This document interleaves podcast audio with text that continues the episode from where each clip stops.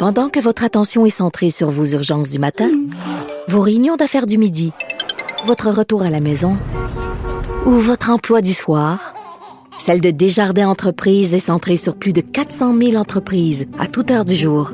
Grâce à notre connaissance des secteurs d'activité et à notre accompagnement spécialisé, nous aidons les entrepreneurs à relever chaque défi pour qu'ils puissent rester centrés sur ce qui compte, le développement de leur entreprise.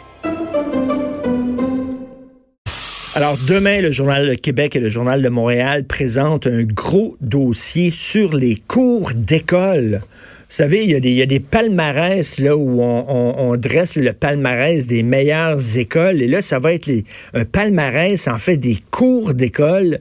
Euh, J'ai très hâte de voir où sont les plus belles cours d'école et où sont les plus laides cours d'école. Nous allons en parler avec la journaliste Daphné Dion-Vient qui a fait ce dossier-là. Salut Daphné.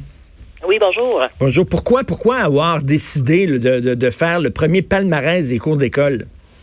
Mais en fait, depuis la rentrée, hein, les élèves ont maintenant des récréations euh, prolongées. Donc, ils ont maintenant deux récréations de 20 minutes deux fois par jour. Euh, avant, il y avait des récréations, évidemment, dans toutes les écoles, mais ça variait d'une école à l'autre. Alors, le gouvernement Legault a décidé là, que pour la rentrée, c'était la même euh, chose pour tout le monde. Donc, les élèves vont passer plus de temps que jamais dans leur cours d'école. Alors, on s'est demandé, mais dans quel environnement exactement jouent les enfants à la récréation? Et c'est combien de cours d'école vous avez visité? Bien, on a visité, dans le fond, les cours d'école des cinq plus grandes villes. Donc, Montréal, Laval, Longueuil, Québec euh, et Lévis. Et donc, ça, ça fait 523 cours d'école qui ont été visités. Wow. Donc, c'est vraiment, c'est un gros travail quand même là, qui, a, été fait. Et sur les 523, il y en a 418 qui ont été évalués parce qu'il y avait quand même une centaine de cours d'école euh, où il y avait des travaux, soit des travaux dans la cour d'école ou des travaux là, sur le bâtiment de l'école, ce qui fait que la cour était occupée, donc c'était pas possible de faire une évaluation. La plupart des cours d'école que je vois, moi, quand je me promène en auto, c'est surtout des cours, des cours d'école en ciment, en béton. Est-ce qu'il y en a qui sont euh, vertes, en verdure? Mais c'est sûr que les cours d'école, ça a quand même évolué hein, au cours des dernières années. Les attentes qu'on a envers la cour d'école ont changé. Avant, c'est sûr que le modèle traditionnel, c'était celui-là, justement. Là, donc, une cour en asphalte, un petit peu de lignage, la clôture métallique, puis ça s'arrêtait là. Là, c'est sûr que quand il y a des rénovations de cours d'école, là, on a autre chose. On a plus de verdure. Maintenant, il y a des zones de repos. Ça, on voit ça de plus en plus. C'est un petit endroit idéalement à l'ombre, là, où on a des bancs, des tables.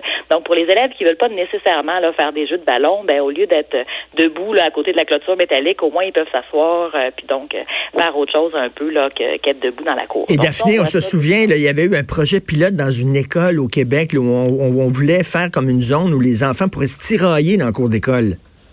Oui, ben ça, ça c'est sûr que c'est un autre débat. Après ça, comment on gère le, la cour d'école, quel type d'activité on fait, ça c'est autre chose. C'est sûr que nous, les visites qu'on a faites, se sont euh, faites durant l'été. Donc évidemment, on n'a pas vu les enfants en action, mais l'évaluation a vraiment porté sur l'aménagement de la cour d'école euh, selon des critères qui peuvent s'apparenter à la cour d'école idéale.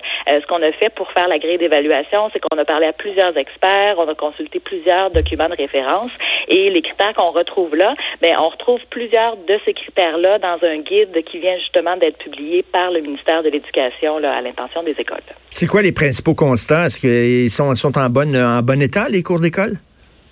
Euh, ben c'est sûr qu'on se cachera pas que ça varie là, vraiment d'un extrême à l'autre. Il y en a qui sont vraiment très très belles, il y en a d'autres évidemment qui sont plus moches. Là.